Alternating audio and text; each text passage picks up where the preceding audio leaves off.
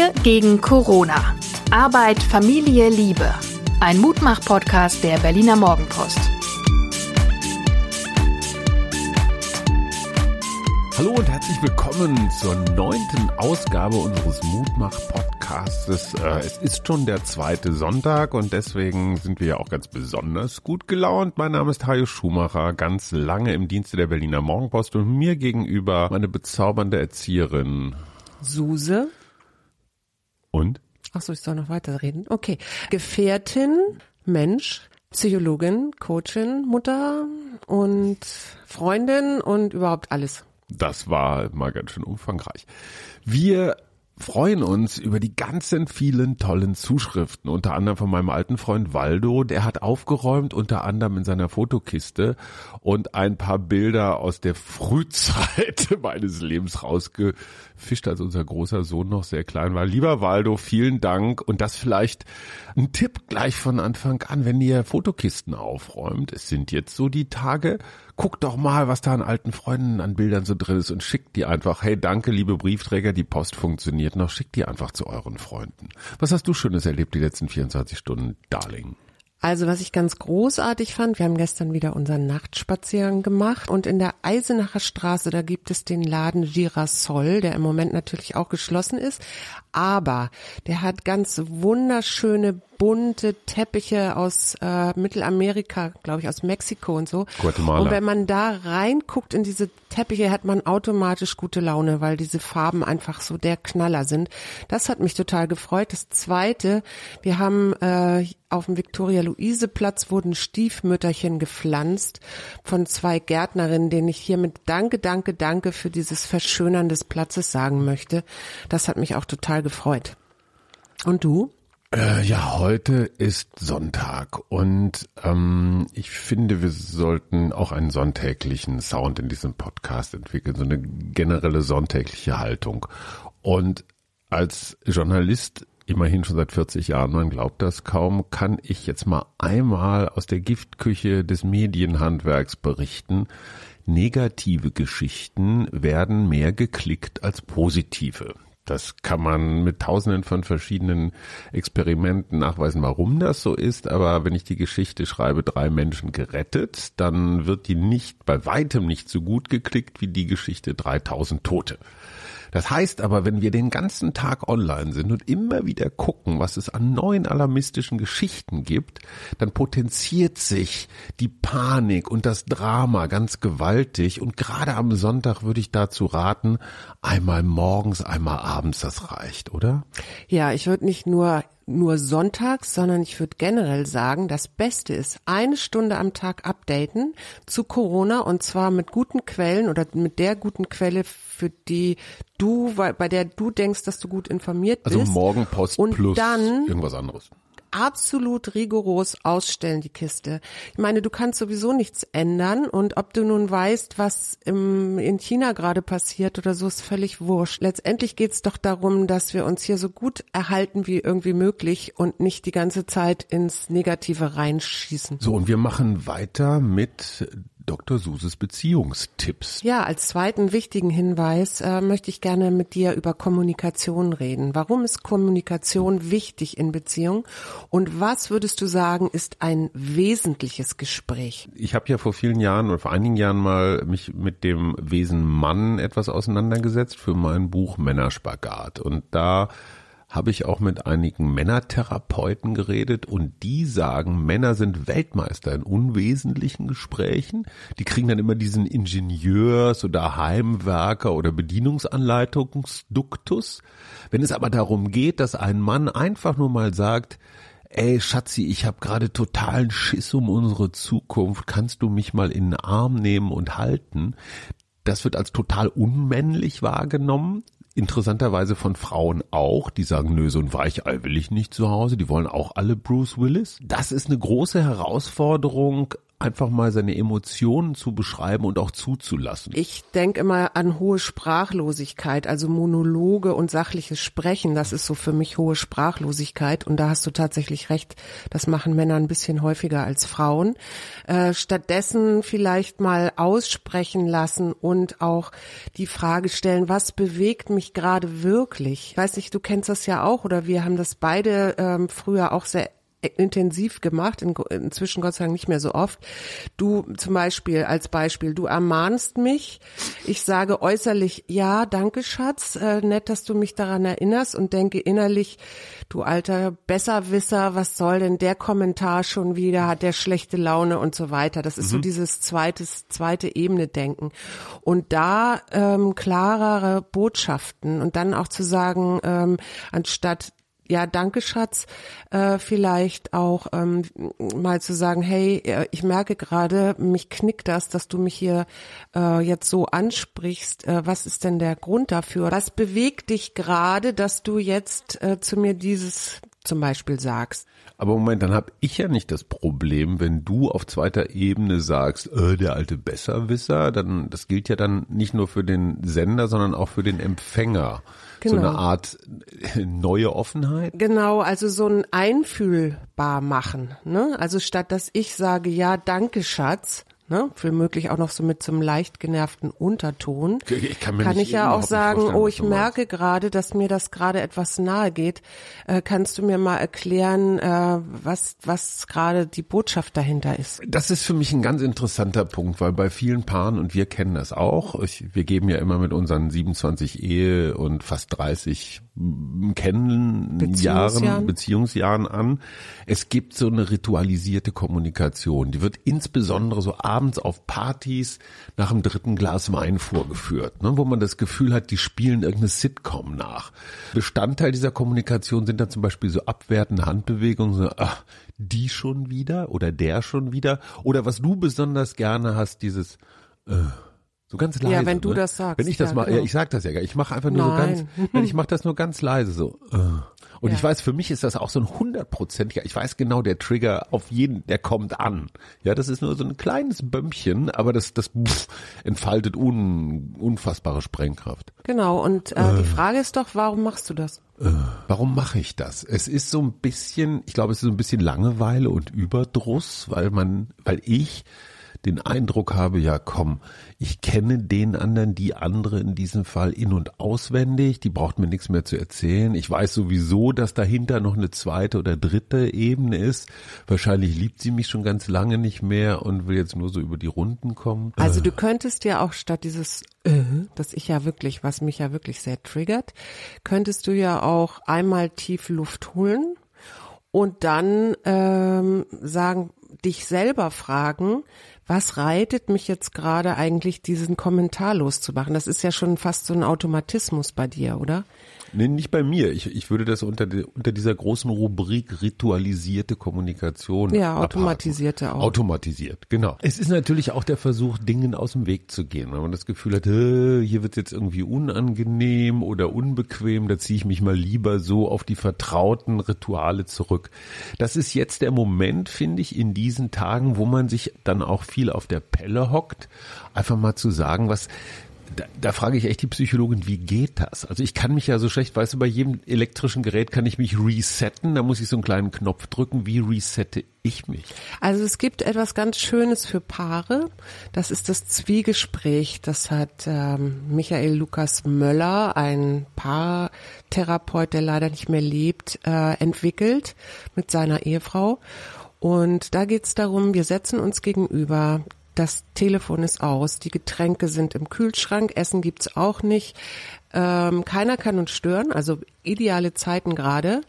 Und dann ähm, haben wir 90 Minuten Zeit, uns gegenseitig einfühlbar zu machen. Das heißt, ich fange an und ich rede wirklich über das, was mich gerade beschäftigt. Und das mache ich in der Ich-Form, also mir geht es gerade so und so, das und das äh, ist vorgefallen, äh, da fühlte ich mich vielleicht nicht richtig verstanden, was auch immer. Und der andere darf nicht dazwischenreden, darf nicht ähm, nachfragen, es sei denn, es ist so unverständlich, was ich da erzähle. Und der darf schon gar kein äh machen. Der darf schon gar kein äh machen, der darf nur einfach zuhören, also aktiv zuhören und das hint hinterher auch nicht dann kommentieren, sondern mit einer Ich-Botschaft antworten. Und äh, das Interessante dabei, dieses sich Raum lassen und auch wirklich aushalten, bis der andere zu Ende gesprochen hat, das ist am Anfang fürchterlich anstrengend.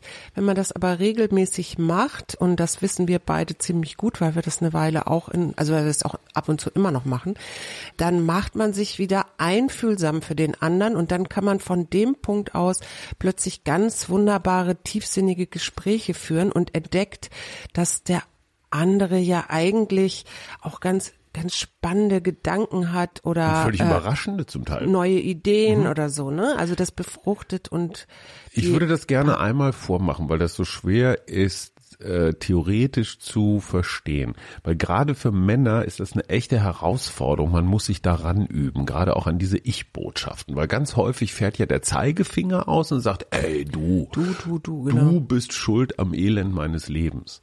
Also ich würde jetzt zum Beispiel, wenn wir gemeinsam ein Zwiegespräch führen würden, was wir in letzter Zeit ein bisschen vernachlässigt haben, was uns immer sehr gut getan hat, auch in Krisenzeiten, auch wenn man das zu einem bestimmten Thema macht. Ne? Man kann ein Zwiegespräch über Kinder machen, Sachen, über Sexualität, über Beruf oder solche Sachen. Wenn ich jetzt mit dir anfangen würde, würde ich sagen, ähm, ich habe ein unglaubliches Sammelsurium an widersprechenden Gefühlen und Eindrücken. Auf der einen Seite habe ich das Gefühl, dieses komische Virus kommt immer näher. Auf der anderen Seite freue ich mich total über diese ungewöhnlichen Zeiten dann stelle ich wieder fest, dass ich mir totale Sorgen mache um die Zukunft von uns und unserer Familie und, und manchmal führt das dann auch zu so, zu so irren Zuständen. Also wäre das ein überzeugender das, Einstieg? Ja, ich finde ja, ich könnte da nämlich jetzt ganz gut. Ähm, Was würdest du jetzt? Ich, ich würde ich sagen, ach, das finde ich ganz interessant, weil mir geht das genauso. Ich äh, beobachte, ich finde auf der einen Seite diese Zeit gerade ganz toll, weil ich ganz, ganz viele Möglichkeiten habe, sie neu zu gestalten, Sachen zu machen, wie zum Beispiel länger zu meditieren oder Yoga zu Hause zu machen oder jetzt auch den äh, Kurs, den ich gerade heute den letzten Tag habe, online zu erleben zu Hause, äh, solche Sachen neu zu machen und gleichzeitig äh, habe hab ich natürlich auch die Frage, wie geht's jetzt weiter, wie, was machen wir im September, im September 2020 2020? Vielleicht ist das auch eine Frage für dich. Was machen wir im September 2020? Ist das Virus dann besiegt? Äh, wie geht's da weiter? Wo sind wir da? Was denkst du, wenn du so in die Zukunft guckst? Ähm, ich weiß es nicht. Ich glaube, dass Zeit auf einmal eine ganz andere Bedeutung hat, weil die Aussage nach den Osterferien oder nach den Sommerferien verschwimmt irgendwie so ganz komisch, obwohl es da um drei, vier Monate geht. Aber in mir ist inzwischen so eine ganz interessante Zeitlosigkeit angekommen. Also das Jahr 2020 ist jetzt in meiner persönlichen Wahrnehmung eigentlich schon als das ungewöhnliche Jahr äh, abgehakt, weil alles das, was wir vorhatten, wir haben Festivals gebucht, wir haben Reisen gebucht, wir haben einen unglaublich schönen Workshop gebucht und das wird alles nicht stattfinden. Und ich merke, wie ich traurig bin, weil ich mich da wahnsinnig drauf gefreut habe. Auf der anderen Seite versuche ich immer wieder mir aus dem letzten Sommer, wo wir, wo wir viele solcher Momente hatten, also unser, unser Fest oder, oder das Garbage Festival zum Beispiel oder was fällt dir noch ein? Montenegro, der Urlaub, das Kajakfahren. Es war ein so unfassbar großartiger Sommer. Ja, und ich merke, wie unfassbar dankbar ich jetzt im Nachhinein nochmal bin für diesen ganz normalen, tollen Sommer. Mhm. Was machst du? Es ist Sonntag. Du darfst dich, du darfst dir was wünschen. Wenn dieser Corona-Shit vorbei ist, egal was, was machst du als erstes? Ich glaube, ganz, ganz lange draußen sein äh, und es einfach draußen genießen. Also das fehlt mir in der Tat so ein bisschen.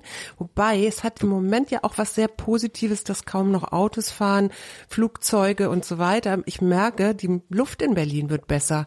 Also ich merke das ganz konkret an meiner Lunge, dass ich viel besser atmen kann und weniger huste. Und ich ähm, denke immer, ah, was können wir denn damit machen? Wir können, wir, wir sind ja gerade dabei, das wieder so auf so ein bisschen zurückzustellen. Und mich würde wahnsinnig interessieren, äh, wie sich das so positiv auf die Umwelt auswirkt. Aber da sind wir dann wieder bei so einem Widerspruch. Auf der anderen Seite sind eben auch ganz viele Arbeitsplätze bedroht, ne? Ja. weil Bewegung mit dem Auto durch die Gegend fahren, der Handwerker, der Kurier, der ganz normale Arbeitnehmer, alle sind mobil. Wenn nicht mobil, also wo keine Mobilität ist, da ist auch keine Arbeit.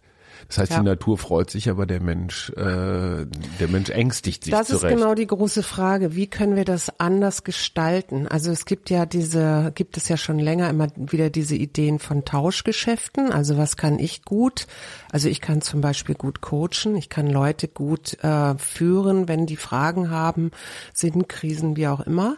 Das könnte ich dir ähm, Was ich geben. zum Beispiel nicht so gut kann, ist ähm, ähm, Hosen flicken oder so. Ne? Also äh, könnte ich jetzt sagen, oh, meine Hose müsste neu oder, oder vor allen Dingen die vom Kind müsste neu geflickt werden, dann könnte, könnte so. Und du könntest mir jetzt zum Beispiel helfen, dass meine Texte besser sind oder dass ich besser auf dem Punkt bin und jemand anders kann vielleicht gut kochen und könnte uns dafür, dass wir ihm seine Texte oder du ihm seine Texte schön machst oder ich ihn coache, uns wiederum äh, mit leckerem Essen helfen. Schon klar, aber dann sind wir nicht mehr in einer Industrie-Hochleistungsgesellschaft, sondern dann sind wir zurück irgendwo im Mittelalter. Let's face it, weil ne, wenn keiner ja Elektroauto baut, kauft oder fährt, dann und alle sich gegenseitig noch ihre Tomaten und Radieschen zuschieben. Ich rede ja auch jetzt von dieser in dieser Zeit im Moment. Das heißt ja nicht, dass das in Zukunft dann so weitergeht, sondern ich rede ja nur von dem, was wir ah. jetzt im Moment machen können. Jetzt geht das schon wieder los.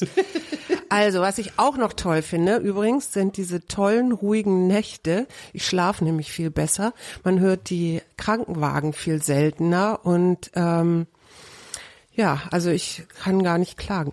Zum Schluss, äh, Krankenwagen ist eine gute Überleitung. Was, was man vielleicht immer vergisst, die Krankenhäuser werden in den nächsten Wochen und Monaten sehr viel zu tun haben. Das bedeutet aber auch, wenn wir, jeder von uns auf sich aufpasst, also keine Risiken eingehen, jetzt nicht mit dem Motorrad mit 180 Sachen durch die Kurven oder mit dem Rennrad, lieber Hajo, das gilt auch für dich. Also jede normale Verletzung oder Krankheit oder Beschwerden, die in ein Krankenhaus müssen, bedeuten, dass wir da das Personal davon abhalten, vielleicht wichtigere Dinge zu machen. Das heißt, Selbstvorsorge bedeutet auch Kapazitäten für andere freihalten, war das erste. Das zweite, Matze Hielscher, äh, Podcast Hotel Matze, hat auf seiner Website mit Vergnügen, mit Vergnügen einfach mal eingeben, findet man eine ganze Reihe von Sachen zusammengestellt, was man so von zu Hause aus, auch in Sachen Kultur und so alles machen kann.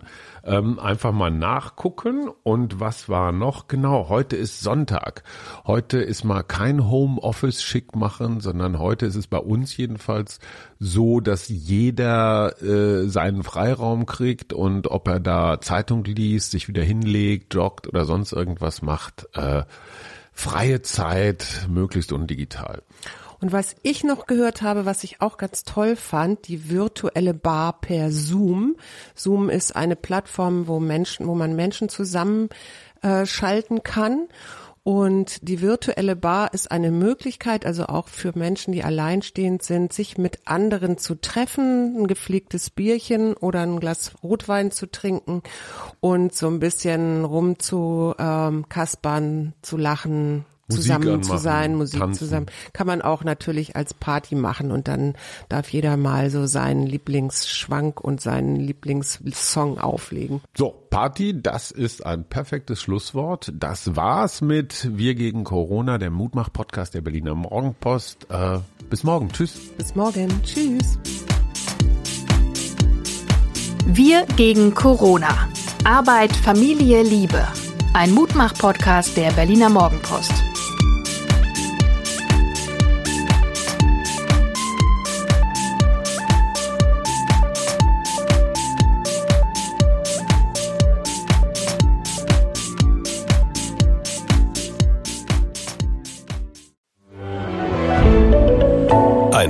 Podcast von Funke.